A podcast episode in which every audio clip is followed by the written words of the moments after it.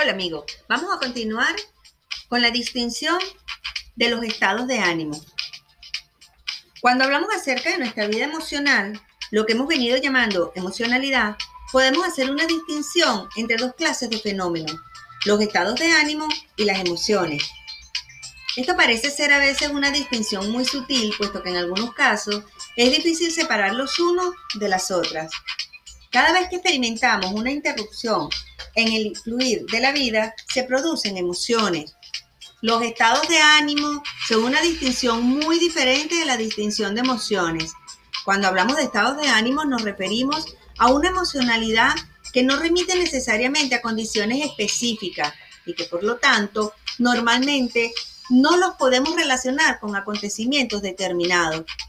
Los estados de ánimo viven en el trasfondo desde el cual actuamos ellos se refieren a los estados emocionales desde los cuales se realizan las acciones.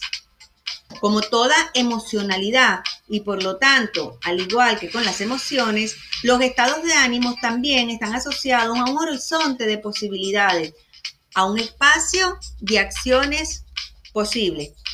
Les invitamos a continuar leyendo el capítulo 8 del libro Ontología del Lenguaje de Rafael Echeverría para completar esta distinción.